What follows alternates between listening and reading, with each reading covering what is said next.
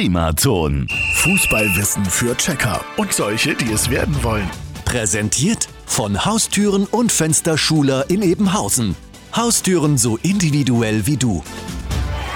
Heute mit der Frage, was passiert eigentlich mit den Spielbällen, die ins Publikum fliegen? Darf man die behalten? Was passiert denn, wenn der Held der Nation die Nerven verliert und das runde Ding nicht ins Eckige, sondern in die Botanik bzw. ins Publikum ballert? Darf man jetzt das Leder behalten, wenn man es fängt? Also, rein rechtlich ist der Ball Eigentum der FIFA. Der ist richtig teuer und die wollen den wiederhaben. Wenn man bei einem Turnier das große Glück hat, einen solchen Fehlschuss zu fangen, dann würde ich sagen, kommt es auf die Reaktion des Publikums an. Wenn ein gellendes Pfeifkonzert ertönt und du Angst vor Klassenkeile im Fanblock haben musst, dann gib den Ball lieber zurück.